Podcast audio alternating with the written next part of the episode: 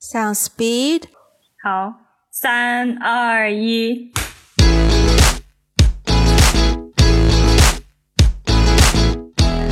大家好，欢迎来到我不够好吗？这是一档关注自我成长的节目，让你在大世界中不再迷失。我是小飞 Wendy，今天呢，依然和我们的 Ivy 一起来跟大家聊天。大家好，好，那一句话自我介绍，我是一个，呃，会常常反省我是不是崇洋媚外的人。为什么？因为你常常被别人说你崇洋媚外吗？我觉得可能是我太敏感了，我还没有，其实没有很多人当我的面说出口，可能就一两个吧。但是他们讲的时候，你是不是看到了一些白眼？虽然对方没有说出口，是没有白眼，但是可能会有一些沉默，或者是不知道怎么接，你知道？最怕空气突然安静吗？你应该也有类似的经验吧？而且作为你是真的在美国有念过书的人，你更就某种程度上，你应该比我更洋气啊！啊，大家的阳气是不是有一些误会？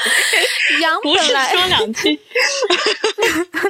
阳本来不就是西洋的阳吗？这个词不就应该就是？我猜，我我就就作为一个历史背景的人，就学历史专业背景的人啊，高中考历史专业背景的人，哎呦，越缩越窄，自己都怕了。天呐，天呐，就是这个“洋”就相当于呃洋行这种使用这个“洋”字代表西洋，应该就是民国时期才会有的这么一个概念吧。对啊，所以洋气就应该就是就是你知道有西方气就是一种洋气嘛。是啦，但是我觉得现在的人说洋气这个词已经变了味道了。可能一开始这个词进来的时候，洋气是指真的说哦有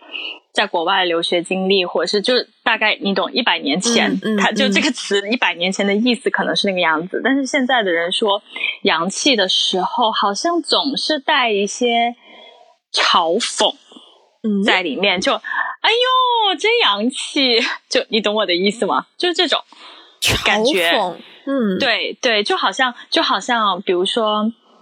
嗯，就是我我自己的一个自身经历，就是我倒也没有人说过我崇洋媚外，然后我也不觉得自己崇洋媚外，嗯，但是我刚回国工作的时候，遇到一个很大的挑战，就是我的第一家公司是一个美国。是一个美国企业，是一个美国公司。那我们公司里面呢，就是会有呃，因为我们我在北京嘛，所以其实在北京办公室的话，可能有一部分人是有留学经历的，然后有另外一部分人是完全没有留学经历的。嗯，那我刚刚回来工作的时候，我就发现，在职场上，虽然我们公司的这个官方语言是英文，就是发邮件也是用英文，所有东西都是用英文，但是我们对接的客户是中国人。是中国的公司嘛？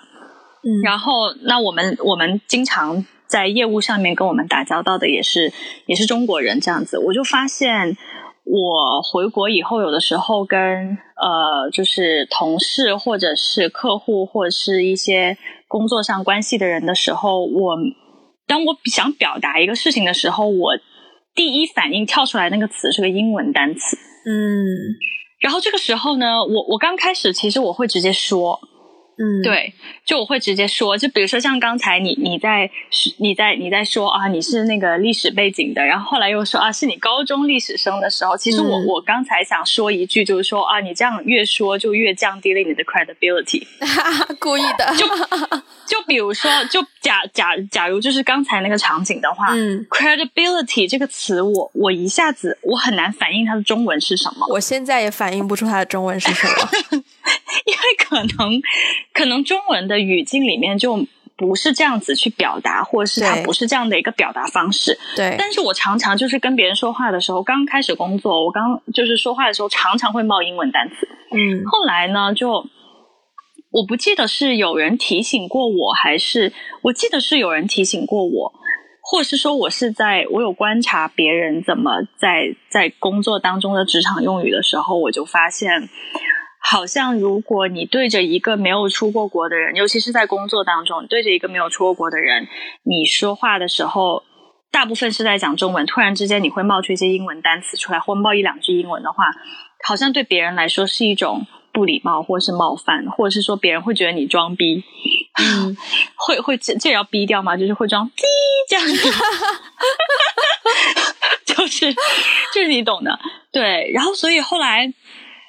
我突然之间意识到这件事情，而且呃，我虽然没有在国外说工作过，但是呢，我刚回国。刚回国工作的时候，确实有一些职场用语，我其实真的确实一开始不是那么习惯，就是说，呃，我二十四小时都在说中文，对，尤其是工作中，你的用语是要很就是专业的嘛，嗯，对，然后所以其实我我有刻意的逼自己不可以讲英文，嗯，我大概有反正就刚开始工作头头头头几个月吧，就是我我意识到这个问题之后，我就会。逼自己讲讲中文，所以有的时候我的表达会很奇怪，就就就听起来很像是一个文化水平很低的人，你知道吗？因为有的时候我想死我想不起来那个词的中文，我就会停顿，嗯，就讲着讲着我就会停顿，然后我就会试图用另外一种方式去解释它，对，然后这个时候有一些。你知道，就是天资聪慧、冰雪聪明的同事，可能就会补一句成语之类的，或是补一个很厉害的词之类的。对对对，然后就是这是我呃工作当中感觉比较强烈的。其实我不知道在其他地方呃是不是也有这种感觉。我觉得上海会好一些。你的意思是中英夹杂的人会少一些？呃，中英夹杂的人在上海多一些，但是大家接受度会高一些。对，对我我觉得好像有这个对比，因为我们公司之前在上海也有办公室嘛，然后而且就是根据我身边的那些朋友，就是他们回国以后去上海工作的人，我觉得他们好像平常说话的时候也很习惯中英夹杂。就不管是工作还是生活，所以我觉得好像他们既然没有刻意改变他们的的说话方式，说明这样的说话方式在上海的接受度比在北京更高吧？嗯，对，我对。我去香港念书之前，有一段时间我是非常的讨厌中英夹杂。那个时候我讨厌的原因不是说，其实装不装逼，你真的听一听他的说法，你你你很快就那个分辨出来了。像 Papi 讲，他不是还做了一期视频，特别火的，就是很早早期的他的视频，就有一段就是讲，对吧？你有看过？在办公室里面外企，对，包括也有很多那种视频主，他们会说如何中英夹杂才显得不是。装逼，而是真洋气之类之类的。我当初不喜欢中英夹杂的原因，是因为我认为，当你有能力做到中英夹杂的时候，当然，大部分我所设想的人群就是从国内出国到国外念书再回来的人嘛。那我会理所当然的觉得这一批人，你应该文化水平是比较高的。如果你文化水平够高的话，你应该完全有能力可以把那个英文转换为中文。对，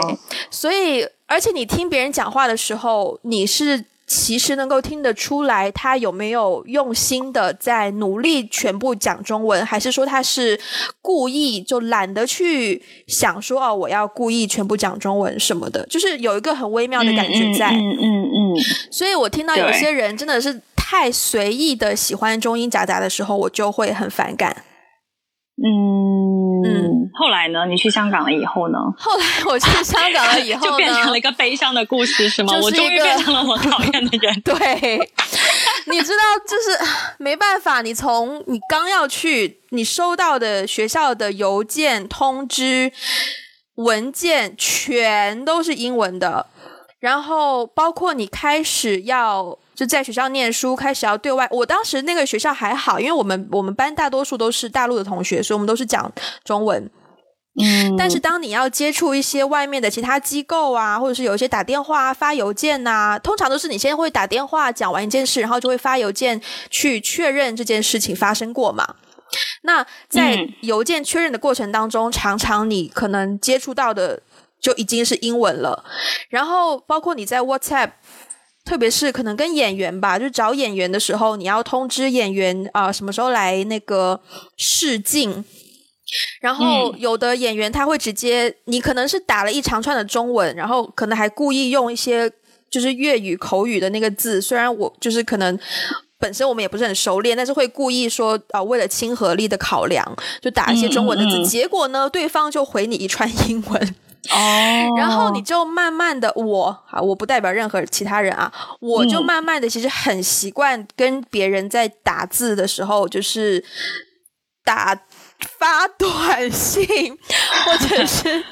发邮件的时候，就是就都习惯用英文。而且说句实话，英文沟通那些事情，有的时候效率高很多，那个逻辑简单很多。嗯，对，然后。再加上还有一点，就我印象当中，最开始中英夹杂这件事情，就是被推上台面变成一个话题，也是从香港开始的。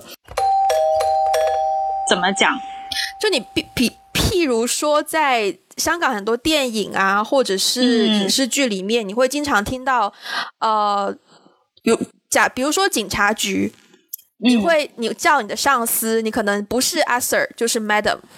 嗯，没有别的了。对呀，阿 Sir 是英文，Madam 也是英文。可是，在这个两个英文之后呢，你就会接中文了。对，但是但是你不觉得？就是我觉得在嗯香港的那个 context 里面啊，天呐，我又说了一句，在香港的那个环境里面，对不起对不起，听众朋友们，对不起，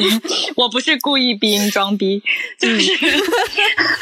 就是就是在在在在在香港，它它有一定的特殊性嘛，就是说就是说。他的很多抬头称呼，呃，职位很多都是以前英国的那个有有一定的历史性留下来的，是。所以其实对我来说，哈，对我来说，嗯嗯，就是阿 Sir 啊，Madam 啊，不是英文哦，因为他已经，因为他已经粤语化了。就像包括打，就像比如说我我我们小时候，我不知道你，就是我我们小时候，就是我我会叫打的。就就叫打的嘛，嗯，对吧？嗯，就是坐的士啊，打打的啊，嗯。但是在北京呢，就但一定会说出租车。你知道，对于一个广东人来说，我要流利的、快速的说出租车，我要练很久的。我现在已经可以流利使用了，但是真的，大家不知道我花了多少的的努力，就是。就是像比如说像这种类型，像包括的士，你在香港说那个 taxi 的士 taxi，其实它也是英文翻译成用粤语的方式说出来，所以对我来说，那个已经是已经是粤语了。嗯，因为我觉得语言本身就是很流动性的，就是语言就是在历史发展过程当中，它会有不同的文化交融，慢慢慢慢，所以你很难说这个语言就是百分之百的纯正。你说最纯正可能甲骨文吧，就 是象形文字。对，但是我觉得就是没有所谓的这个最最纯正的东西，它所有东西都是外来。那包括我们现在用的中文，我们现在用的很多。中文的说法，大学科学这种，嗯，以前就是那个新文化运动的时候，其实是从日本传过来的，嗯，因为这些概念最早都是日本先接受了，然后日本国门被打开，然后他们他们也是使用汉字的人，所以后来慢慢慢慢就把这些名词、这些概念，同样的用汉字翻译过来，就传进了中国。所以你说。就你说这些词主要的来源，以前最早那个来源其实也不是来自于中国，它可能从就是汉字使用的那个历史上，它可能最早是来源于日本，所以你很难讲。对我来说，其实香港就平时会使用的那些呃，包括地名啊，嗯，抬头啊什么地名，我其实我觉得对我来说，其实不不是 不是英文。活里活之类的吗？合理活，不，对不起，对不起，对不起，香港的朋友们，如果有人在听的话，我是个弱智，对不起。我曾经住过好雷武都啊，哦，好雷武，好雷武，对对对对，我我反应不过来，但普通话怎么讲？合理活，但是就就是可能从地名可以牵引到另一个，我我到了香港之后，其实更乐意讲。英文跟粤语夹在一起讲的一个理由就是呢，其实首先我是先接触英文才接触粤语的，那粤语对我来说是第三语言啦，我的掌握程度其实并没有英文的掌握程度高。可是呢，我去到香港的时候呢，我会很希望跟别人沟通的时候可以用他们的第一语言去沟通，所以我会很积极主动的讲粤语。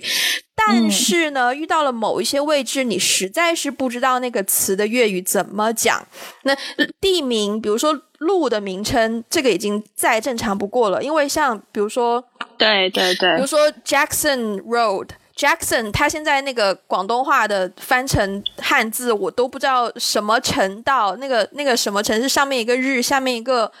下面一个什么字啊，就不知道怎么念。我连我连普通话都不知道怎么念，还要讲广东话，简直是不可能。不是哦，不是哦，他是什么什么？叫省都还是什么的？我知道他不是，对对对。对，所以那个就已经很头大，那你就可能就会已经习惯性的说，遇到你不会的广东话，你就讲英文。我相信很多在香港生活的大陆的学生会有类似的感受，因为很多我们都希望就是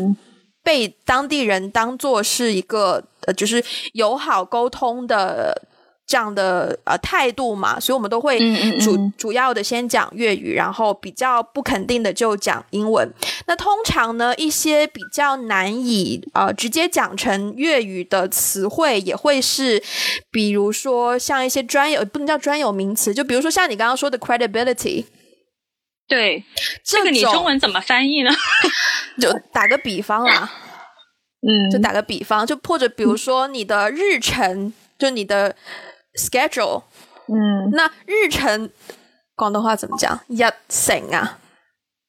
我也不知道哎。你讲 schedule 就很方便。对呀，对啊，我觉得香在香港应该就直接讲 schedule 了吧？对，就是经常、通常，其实可能本身香港本地人他们对于这些词就已经是英文使用度高过中文本身了。对对，我也觉得。对，放到我们身上的话，既然你们已经这样了。哎，我觉得你们我们的也不太好。就既然已经有，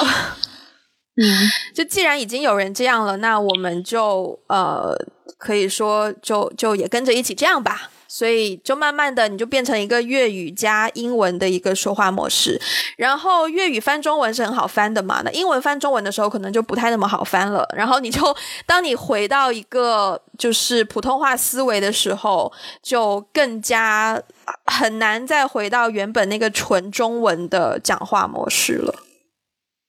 对，是啦。不过，不过我觉得就是。呃，在香港说英文跟粤语就是夹杂着说，我觉得有它的特殊性，因为因为就是接受程度真的很高，就是本身香港就是一个国际化程度很高的地方，然后再加上我猜大部分人的工作语言都是都是英文，就是工作语言是是英文，他说话可能是用广东话，所以我觉得夹杂是没有问题的，夹杂是没有问题的，但是。我觉得同样的一个同样的事情，比如说放在放放到放到大陆来吧，我我不知道，就是说一线城市如果要做一个光谱的话，就一线城市对于中英夹杂这件事情的接受度，呃，就不同的城市会是什么样的？我猜可能最高的是上海吧，因为上海外国人确实是中国最多的。但是就比如说北京好了，嗯。你知道吗？我发现了一个非常有意思的现象。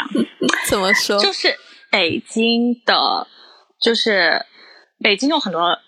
老外吧。对。上海也有很多老外。对。呃，深圳我我我不是很确定，深圳广州我不是很确定啊。但是就是北京上海我去的比较多，然后我自己也住在北京。那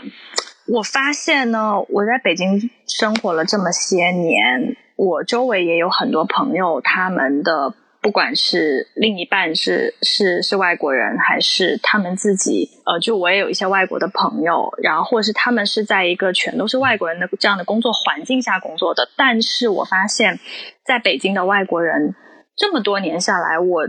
我几乎没有遇到过一个外国人是说他一句中文都不会讲的。嗯，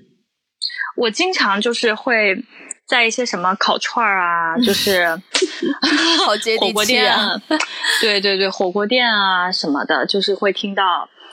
流利的金片子，哇，就外国人，对对对对对对，就就真的就是说，基本上大家去咖啡厅去什么地方点菜，除非他是游客了，嗯，但如果他真的是住在那边的话，基本上跟店员跟服务员说的第一句话一定是中文，嗯，我要点这个，我要吃那个。什么什么的，至少点菜这个是没有问题的。但是我发现我去上海的时候，其实还是蛮经常会遇到一些情况，或是有一些地方那边外国人可能比较多，可能他们跟店员点菜的时候，或者是跟周围的人交流的时候，他们第一反应还是用英文，或是他们自呃不不太是他们自己的语言，就是通用语言，他们第一反应可能都会说英文。他们很少会说中文，即便他们住在中国。我说的是住啊，不不游客不算了。嗯，对对，所以我觉得从他们的语言能力里面来看，我觉得好像在上海，你要是不会中文是 OK 的，说明大家对于说英文这件事情是更接受的。对，但是在北京的话。说实话，我觉得那个接受程度已经越来越低了。就是对于一个外国人生活在中国，但是你不会学、不会说中文，或者是你不想要学中文的话，我觉得这个这件事情接受度越来越低。我甚至听过一个很有意思的一件事情，就是我第一份工作的时候，那个时候我的客户属于金融行业，嗯。然后呢，就是呃，我记得我记得就是有一个客户，后来也是朋友嘛。然后呢，他就说，以前大概比如说做金融行业的话，如果在十年前，那他们有很多美国的这些基金会在到中国来做投资嘛。那也就是说，这个高管，这个这个公司的高管一般都是美国人。嗯。对，然后只有在中国办公室这边是中国的员工，这样。他是十年前，如果你要去呃跟中国的合作伙伴去谈，在北京哦，嗯，去谈一个什么生意的话，你带你的老板就是外国人的意思，你带你的老板去见对方，对方会觉得这是个洋气的公司，快投我，快投我，嗯，就会这样子，对，就会很希望自己注入一些有国际背景的血液。什么什么的，但是他说现在已经不可以了。他说现在你要是带一个你老板，嗯，是一个不会讲中文的外国人，那人家不会讲中文也很正常嘛，人家本来就 base 在美国，对吧？比如说，他说如果你带你老板他不会讲中文，然后你带他，即便你带上翻译去见你的中国的合作伙伴，对方也会觉得带个老外来装逼，不玩了。就是，对，就是他是会会有这种情况发生。我有听过类似的，所以我我其实我觉得这个例子非常非常的有趣。我觉得也大概可以看出，就是说，就是说城市之间的不同的比较和，就是十年前跟跟现在的比较，大家对于这个事情好像很微妙的发生了。很大的变化，我我们也也就不用仔细这个解析跟 评论这个这个变化了，就就这个事实已经发生，而且我其实也有在我这边的，就是其他的公司或者说行业也有听过类似的说法，就可能十年前你带一个嗯老外老板，别人觉得你们牛逼，但现在你要是带一个呃亚裔面孔，但是会讲中文，同时也会讲英文的老板，那才叫。牛逼，就类似这样的，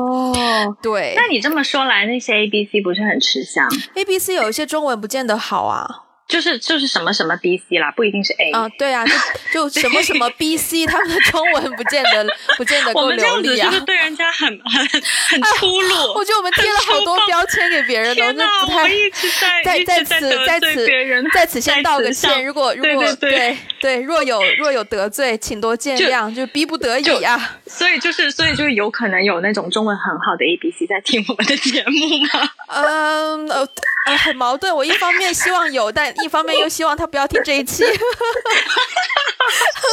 可以可以可以。那这样我我我我跟我跟我的 A B C 朋友去推荐我们的节目的时候，我就不发这一期。也，但是我又觉得这一期可能是他们最感兴趣的。我也觉得矛盾死了。哎呀天哪，人生好难。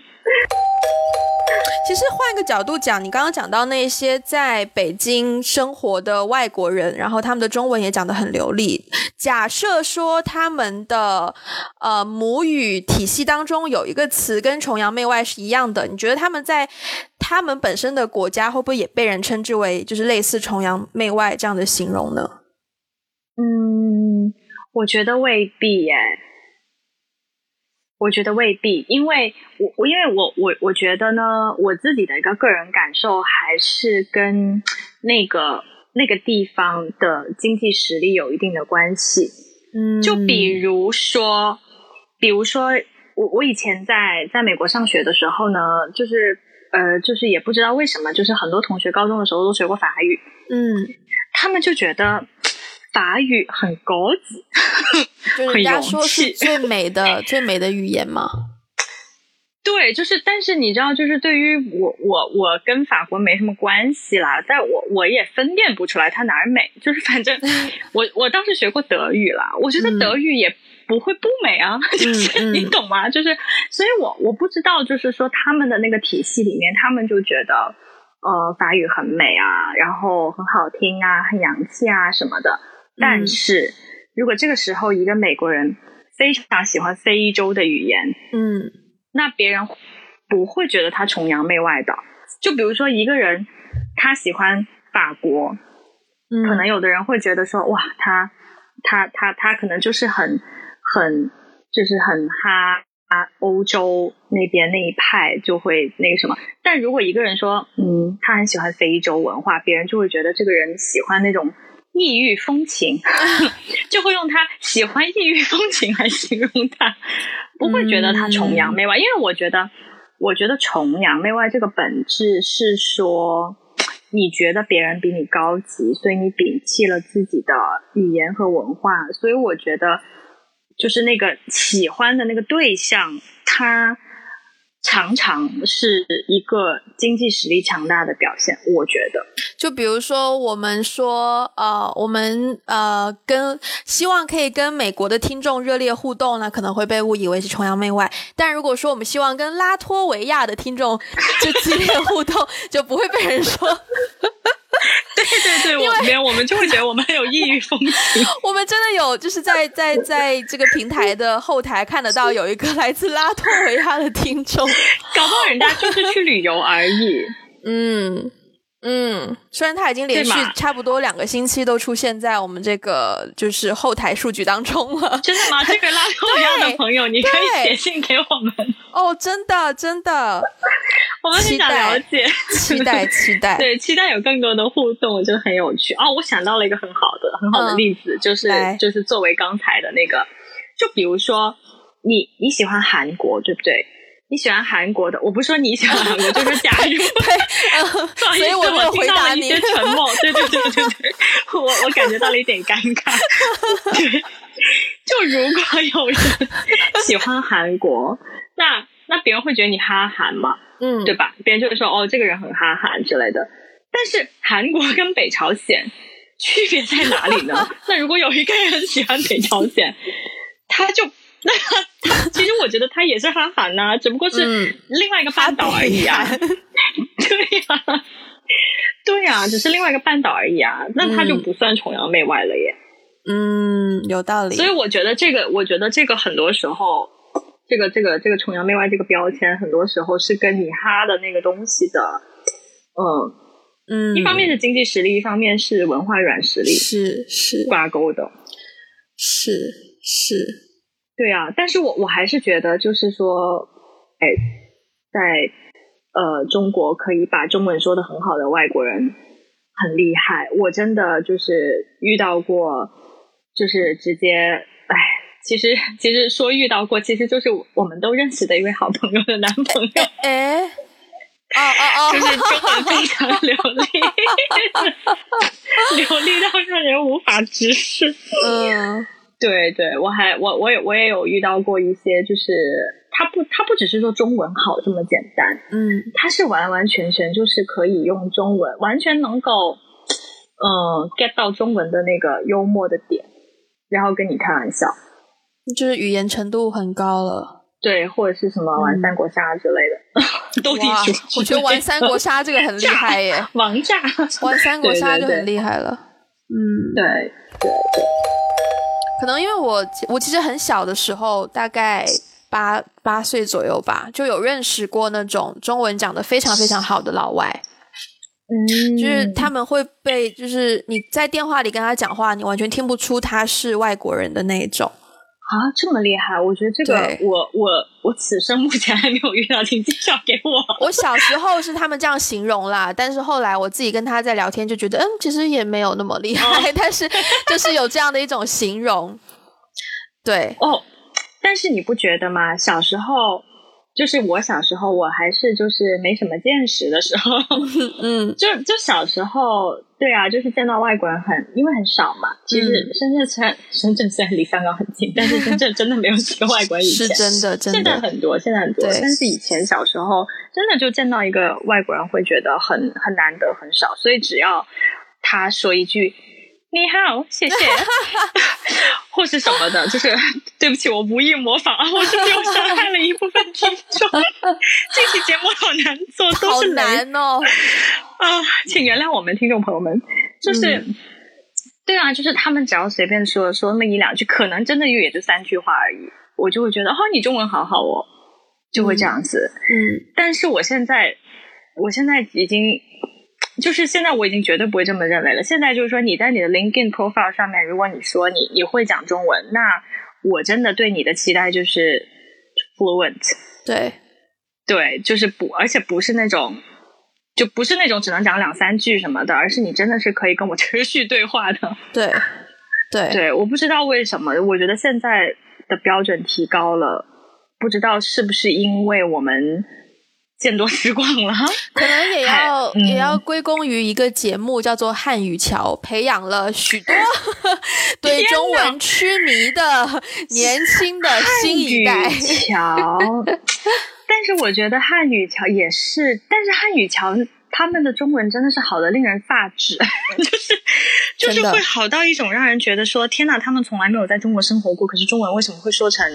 就是成语用的比我还溜 这种感觉？对，不过他们就是呃，我认识几个参加过汉语桥的朋友，他们本身大学本科他们的那个专业就是中文，所以他肯定是在学这门语言的时候，当然要学这个语言的精髓嘛，所以肯定会很多的接触成语呀、一些呃那个叫什么修辞手法啊，或者是这种。这种文学上的一些东西，所以我觉得他们说你听上去觉得他的文那个文化程度好像比你高，应该也是正常的，对，嗯，也可能是稿 背下来的啦。哦，也有可能，极有可能，OK，对对对，但是你说，哎，为什么就是比如说美国、英国这种英语国家，他就不搞一个什么大赛，让全世界所有英语系的大学生 去 PK 一下？我就记得以前在我我在深圳有参加过那个叫什么来着，星希望之星，希望对什么希望什么的，希望之星。风英语少儿英语风采大赛，那个就是 CCTV 办的是希望之星吗？我怎么记得是希望杯？哦，希望杯，希望杯是深圳的，希望之星是全国的那个电视大赛。哦，反正我参加过那个玩意儿，但后来也哎就不了了之了。Anyways，Anyways，对 对对，所以那你觉得你自己崇洋媚外吗？坦白说，其实我时不时，我开头也说我是一个经常会怀疑自己，就或者说反省自己是不是崇洋媚外的人嘛。因为呢，其实真的，特别是在我们这个年代，我们能够接触到的这个全球化的信息越来越多，你对各个国家的了解也越来越多，然后你看得到他们的很多跟你熟悉的文化环境不同的地方，然后你能够越来越观察以及体会到那个差别在哪里。所以有的时候你会发现，嗯，虽然说现在就是中国在很多程度上都发展的非常快，而且是发展到非常好，硬实力已经非常强大了。但是呢，我们常常会看到，因为软实力不足而社会上会出现的一些。呃，可能是微不足道的问题，但是这些问题是会影响到一些人的生活的。你比如说像这个盲道的问题，之前就讲到非常多次，或者说我之前有一次体验，就是我去重庆的一个酒店，然后我拖了一个行李箱，然后那个酒店的门口它有一个就是叫做是残疾人的那个坡。嗯，那一般拖行李箱，你不想走楼梯，你就走那个坡嘛。结果呢，那个坡呢比四十五度还要斜，我走还没走上去，我的箱子都差点滑下去两次。就有的时候这种生活上的小问题，你遇到之后，你就会去想说，为什么很多国外的人能够把这些东西处理的这么好，但是在我们经济上已经相对非常发达的今天，却还是没有办法解决这些问题。就在这一些情况下，你就会。呃，有一点羡慕国外的这方面的措施。那常常在我意识到这件事的时候，我就会在突然间就会好像呃。脑袋里面打个铃，打个警钟，就在就在思考，说我是不是在产生崇洋媚外这样的心理？因为前面也讲过，我以前在来香港之前，我真的不喜欢那一些中文跟英文夹杂着去说的人，就大多数情况下，因为我认为中文真的是一门，其实它它是很美的语言，它真的是博大精深。我们中文很多时候的写意，包括。中国文化，包括我在学电影、学着做电影之后，我也越来越多意识到的一个情况，就是很多西方的文化，包括语言也好、绘画也好，或者是电影也好，或者小说也好，他们更多的是写实，但是写意这件事情，真的你只有在中国的。我我话也不能说这么满啦，我只是一个初学者嘛，就是刚入行这样的一个小姑娘啊，就稍微狂妄一点。但我同意啊，但我同意，是吧？写意是写意这个东西的一个很大特点。对你可能最接近的就是印象派了，但是 你单单一个印象派，你也比不过中国水墨画，以及说这不单只是绘画方面，包括在你在看小说以及看电影的时候，我不知道你有没有看过《聂隐娘》。《聂隐娘》是一个相当写意的一部电影，我很喜欢。我我真的很，我非常遗憾的告诉你，我试图看了 三次。我过到我第一次看到十分钟就睡着了。哎呦喂，很很方便入睡，因为没什么台词，没什么音乐，黑白哟。然后然后我第二次又又想说把把遗憾看完，然后然后我又继续看，反正我就。三次我真的没有办法看超过二十分钟，因为他的那个剧情实在是太云游了。聂隐娘我看了两遍。去电影院看了两遍，但是很很不幸的是，第一第一遍的时候，我好像中间也有睡着一下子。然后我觉得，就是为了弥补我的愧疚，然后我又去看了第二遍。然后特别是后来你再去看他们的那个幕后花絮的时候，就导演有说，他们有一个镜头是要在山上，你就看到那个云雾，呃，慢慢我忘了是慢慢的散去还是慢慢的进来那个雾气，他就为了等那个雾气，因为你。你再怎么样放烟，你也做不出那个雾气。你必须要那个大自然的环境，所以大家就为了等那个雾气，就在那边耗了很久，是有这样的一个背景。然后你再联想到那个画面，包括它整个整个影视的完成下来的风格，就是那个写意的东西，我觉得就是一个中国文化非常宝贵。然后你真的换了一门语言，你就回不到那个写意的状态了。包括我觉得文字上更加是这样子，看中文的小说，我同意，我同意，对吧？包括我自己写东西的时候，然后加上我之前也有翻译，帮别人翻译过剧本，从英文翻成中文。你其实翻译剧本英翻中其实并不难，因为它很多都是动词，但它的动词可能本身是带有情绪的。可是这这件事情中文完全做得到，而且除此以外，中文还有就是可能更加。情绪上会有更多的形容词，嗯，所以其实英翻中相对来说是比较容易的。但是我想到了一个非常可怕的东西，就是你刚刚说英翻中的时候，我小时候看那种世界名著，我都觉得看的就是反正脑壳疼，因为他的翻译就是“玛丽不要走呀，玛丽哦，杰杰克你不懂，你不懂”，就是你知道。所以我每次看到那些书的时候，我都觉得自己很恨自己为什么不能看原文，就觉得这对。什么玩意儿。甚至我曾经看很多英翻中，我也觉得妈呀，我以后一定要我去做这个英翻中的人，我一定翻的能比他现在翻的好。嗯，就是对啊，对啊。天哪，我觉得，我觉得我我我刚才好像又得罪了一波 翻译工作者。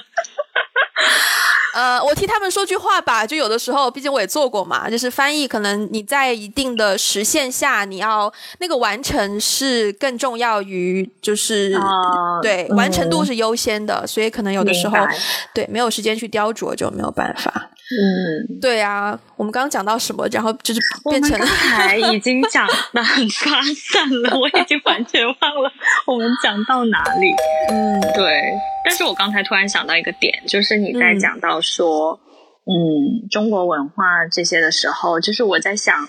呃，没有人觉，就是怎么说，其实没有人开口说过。说我崇洋媚外，但是嗯我的背景很容易让别人觉得我是个崇洋媚外的人。因为你留洋，对，刘洋你好，刘洋同学你好，你好。刘洋这两个字怎么讲出来都怪怪的。以前我们班有一个人真的叫刘洋，刘洋同学，你如果听不到这一期，哎对，就是就是就是很有有啊有啊，就是嗯大家会，尤其是我刚开始回国工作的时候，我我真的觉得在职场上遇到过很多很有趣的现象。我有嗯遇到过一个，呃，一个一个面试官，然后他看到我的简历之后，他就直接说：“你，他说他说你在外面这么多年，你对中国市场了解多少？”嗯，然后我就很坦诚的说：“我我并不了解，嗯这就是我回来的原因嘛。”嗯，然后他就说：“我们不招海归。”嗯他很直接的说：“对我们不招海归，因为我回来的时候已经过了那个呃，就是应届生招聘。”嗯因为我毕业了以后，在美国找了一点工作，然后实习什么的，嗯，所以其实实际上我是没有正式的工作经验。但是我回来以后，我又过了那个应届生招聘，我就只能是在有工作招聘跟应届招聘之间很尴尬。就实际上我没什么工作经验，但是我又不算应届生，嗯所以，所以就是那个时候，就是对，就是我就相当于走社会招聘那个路嘛，所以就很多很多雇主他会真的，我几乎每一个面试都被问过这样的一个问题，除了我第一家公司，因为他们不太需要说你有什么工作经验，你你可以从那个就是 entry level 开始做起。但是几乎我面的每一家，他都会问到这样的一个问题，就是说，嗯，你觉得你会适应中国的市场也好，就是职场也好，很多很多方面的吗？嗯就是我会被问到这样的一个问题，我觉得还我不知道啊，就是我觉得那个，我觉得那个那个感觉还蛮不舒服还蛮妙，还蛮妙的。就是嗯我觉得有一些标签，对我觉得有一些标签会贴在呃，就我们就是海归吧，有些嗯。标签会贴贴贴在海归身上，比如说很多人会觉得你是海归啊，那你工作能力就应该比别人强，或者或者是没有任何理由的就会丢一堆东西给你让你翻译，啊，但是他不懂，就是说我这种东西是专业翻译做的，我不是做翻译的，嗯而且我短时间内我也翻译不来啊，我又不是说我又不是说就是出出国几年英语就成我的母语，嗯。就是也不是，它每个行业都有专业的翻译啊，都有专业的用词啊什么的，所以我觉得大家对于海归其实它是有一些，要么就觉得啊你家有钱，嗯。要么就觉得呃就是你工作能力比别人强，要么呢就是呀高材生这都不会。对对对，要么就是随意的，就觉得你的语言能力肯定就是就是超好，然后就是嗯，领导有的时候需要就就去帮领导翻译。对我有一个朋友，就是他已经请了年假，嗯然后他在放假的前两天，就他也是在国外念书，他好像也在国外工作过，嗯然后呢，他呃休假前两天，他的一个领导就跟他说、说，呃，我们这边有突然多出来一个行程，就是我们的大领导要去哪里哪里开会，嗯然后你就跟他一起去吧，你作为他的翻译，你跟他一起去吧。然后他就非常的，他就非常震惊，他就说我不我不可以去，因为我我我跟朋友约了我要休假，嗯然后我所有的机票、酒店我全部都订好了。嗯然后，但是但是领导就很坚持嘛，就是说这是个千载难逢的机会啊，没有谁 没有谁能够就是说进公司这么短的时间就可以呃接触到大领导啊，然后大领导就是翻译又是一个就是你知道二十四小时随随行的这样的一个对一个角色，对对对，对所以就是说你就会很近距离的跟他接触啊，这是个多好的翻译啊！哎呀，你好蠢啊，不要浪费这个机会，怎么怎么样？然后就那件事情搞得他就是有点不开心。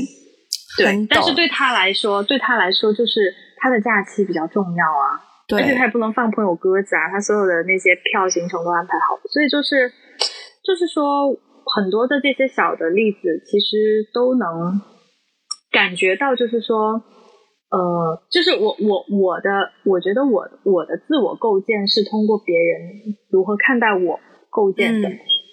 对对对，所以我现在呢会练到一个地步，就是我现在基本上已经可以练到在工作当中，我不冒一句英文，就是就一个词都没有，就就一个词都没有，但是也跟我的工作性质有有关系啊，就是因为有的时候我们的那个。对方合作机构就是也是比较接地气的嘛，就是你不接地气，你很难就是你很难跟别人一起一起一起共事。所以我我现在毕竟也工作了这么些年，我现在基本上不管是写文件或者是说说话怎么样，我基本上都可以做到一个词都没有，而且甚至有的时候我会为了不让别人。觉得哦，你好洋气哦，就是你知道吗？就是因为我我有的时候揣摩不懂，就是我我搞不清楚背后别人说这句话背后的那个深层深层次的含义是什么意思。我不知道他是嘲讽呢，还是羡慕呢，还是就是客观的说一个客观事实。嗯，所以我现在会去，我我不是刻意的隐瞒吧，但是我也不会刻意说。你刚刚讲到那个，就是你朋友休假还被叫去翻译这件事情，我很有感触，因为我觉得，呃，英语这件事情，当你不是从事真的这个工作的时候，你的英文能力就会被当成是一个特殊技能去使用。啊，对对对，所以公司有所有跟英文有关的事都会首先交给你去做，这个我以前是很有体会的，就是所有的翻译都会先就是抛给我，然后就都是我的就。变成是某种程度上是一个分内事之类的情况，但我一开始还还蛮 enjoy 的啦。但是我不喜，哎呦喂，对不起，但我一开始还算是比较享受的啦。但是，我刚才也说了几句，没关系。但是我们现在不是在工作。但是后来，呃，开始觉得有点不爽的是，就我之前的节目也提到过，会我的工作以前会接待一些外国的这个艺术家嘛。那他们在深圳人生地不熟，无论在深圳也好，可能在无锡就之前别的工作的情况下也好，就甚至说我拍戏的时候跟跟外国人的团队，然后无论是在哪里，他们不会说中文。那当我们结束工作了，我们去私下说哦，他们今天想要去哪里干嘛干嘛，想要去，比如说我们今天晚上想要去一个酒吧喝酒，邀请你们一起来。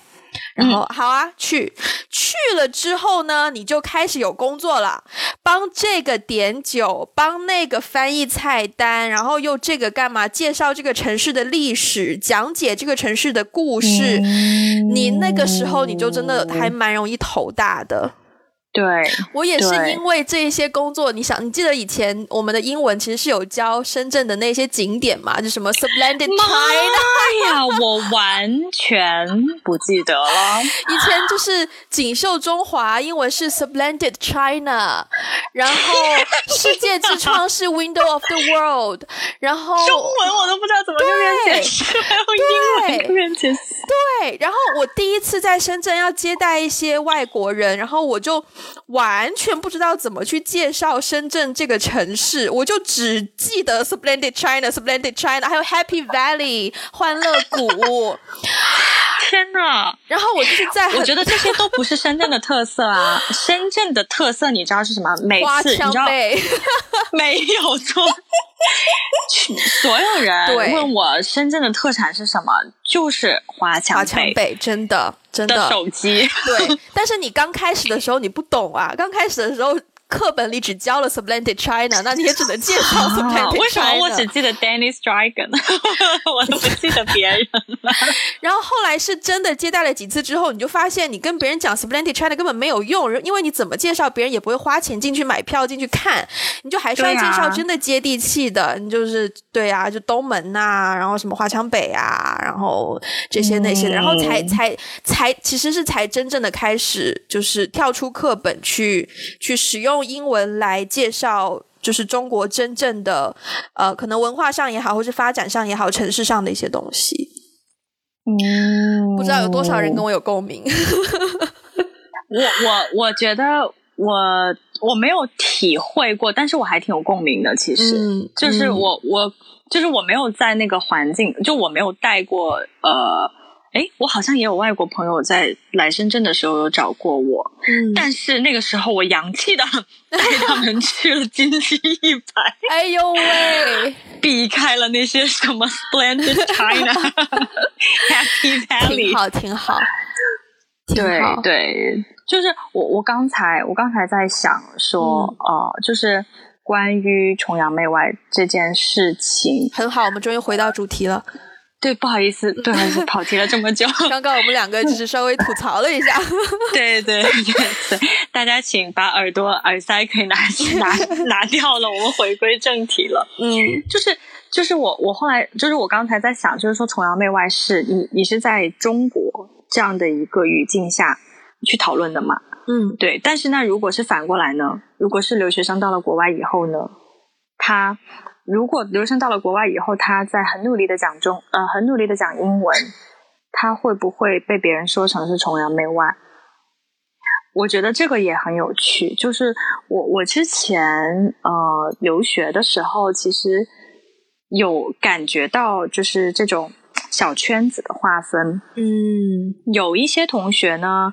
嗯，就是出了国以后，还是自己跟自己就中国人一起玩。嗯嗯。那有一些同学呢，就是基本上都是外国朋友。嗯嗯，或是说本地外国，就比如说去美国留学，就是全部都是美国人。嗯。那有另外一些同学呢，就是跟嗯亚洲人玩，但是他但是亚洲人就就可能是嗯 A B C 亚裔，对亚裔亚裔美国人。那有一些可能就是跟其他的国际学生在一起玩，嗯，就就我觉得这个这个小小圈子的这个区分非常的有趣，因为我曾经在嗯，比如说在 A B C 的圈子里面，我听到过他们会说那个人很 whitewashed，就是说，嗯，然后他都不跟 Asian 在一起玩，他就是要跟白人一起玩，所以他很 whitewashed，嗯，但是我不知道为什么，就是我。那我不是 A B C 啊，但是我我觉得我听到这个词的时候，我觉得这个词带一点点种族负面，负面，嗯，对，就好像好像你背叛了我的族群，嗯，你对我对对，所以其实我觉得这个词如果是一个，嗯，就是亚洲人说出来的话，感觉上听起来跟中文中文的崇洋媚外有那么一点点类似的感觉。嗯，就是他会觉得你跟我不一样的族群在一起玩，但是比如说，如果一个亚洲人呢，他跟很多黑人在一起玩呢，别人就不会说他 blackwash，就不会啊，对呀，就不会啊。所以我觉得这个之间的这种区别还蛮妙的，因为我我其实我本科的时候是，嗯，坦白讲，我没有太多中国的朋友。就本科的时候，我们虽然也有中国同学，也有很多，就是也有中国的那个学生会什么的，但是本科的时候，我基本上我的整个社交圈、朋友圈百分之九十都是外国朋友。嗯，但他们也不是，因为我本科在日本嘛。嗯，但是也不是学校吗？对，嗯呃，我们那个学院，对对对，是国际部，所以我们那个学院就是。我本科的时候，我也没有跟日本人玩的很近，但我也没有跟中国人玩的很近。嗯，所以其实本科的时候，我还是跟国际学生，就同样也是国际学生，但是他们可能不是中国来的。嗯，这些人玩的比较近。但是我研究生了以后呢，我去了美国以后，我反而我的大部分圈子都是中国人。就我的大圈子，嗯，就是我的社交圈，就几乎都是要么是中国人，要么就是亚裔。嗯，我好像很少，可能就偶尔有几个玩的，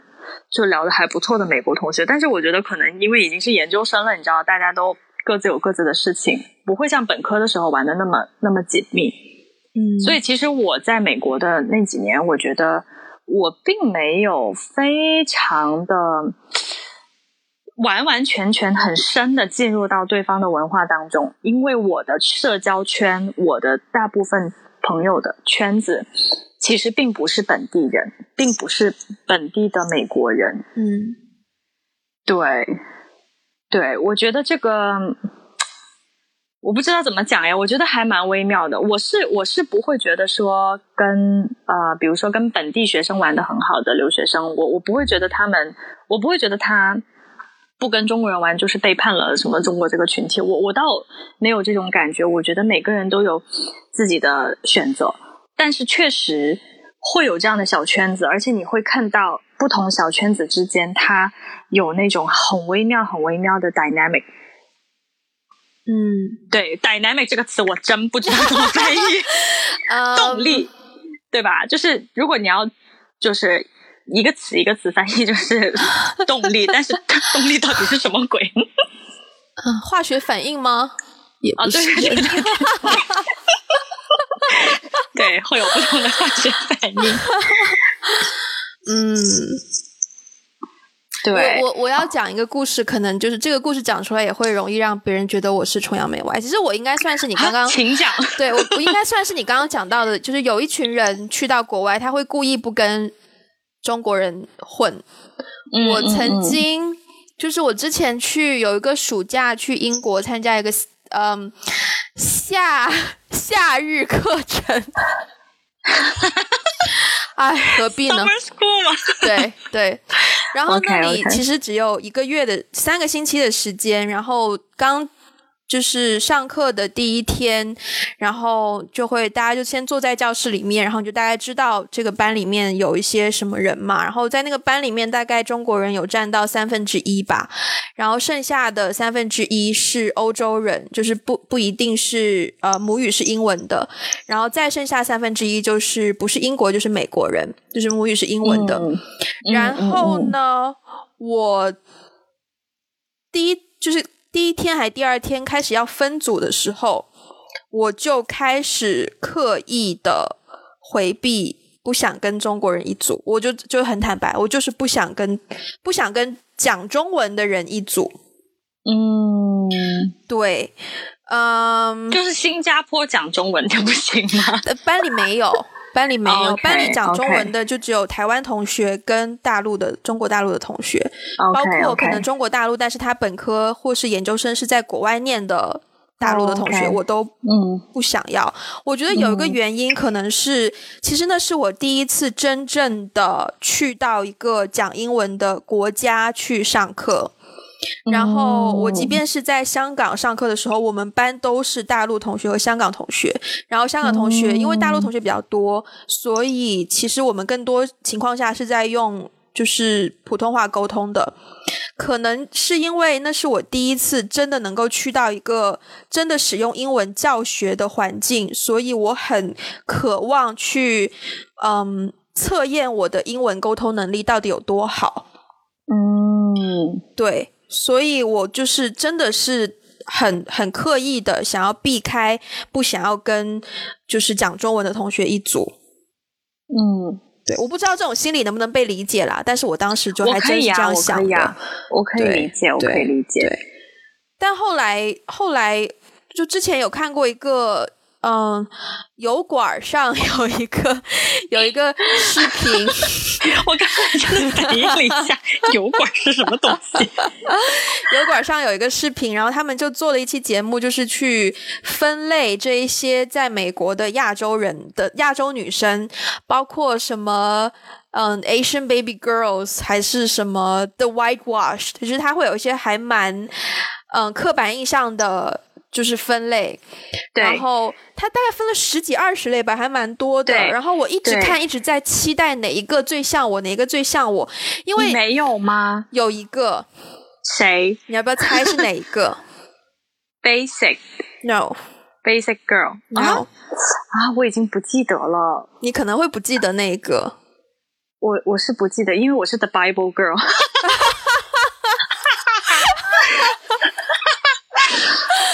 我是哦嗯我是 The Hipsters。哦，对他们的特征呢，就是无论你来嗯自哪个国家，我都可以跟你交朋友，但前提是你要跟我一样，也是喜欢一些文化啊、艺术啊这种东西，嗯我才。嗯那我觉得只要我们这个嗯话题是一致的，那我不管你的文化背景，我都愿意跟你聊天这样子。对、嗯我是属于那一类的。了解，其实我也有点是啦，嗯我也有点是这样的，就是更多的是这个人，而不是说他的背景和种族吧。对对，对，哎呦，好像在这里结束这一期节目还算蛮圆满的吧？嗯，但是我觉得这期节目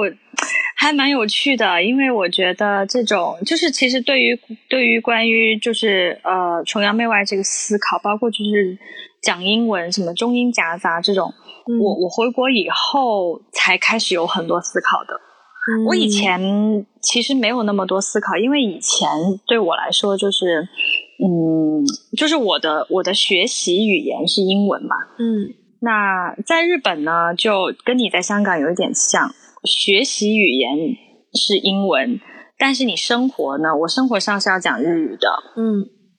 所以有的时候有一些词我是不会用英文表达的，尤其是生活用语。嗯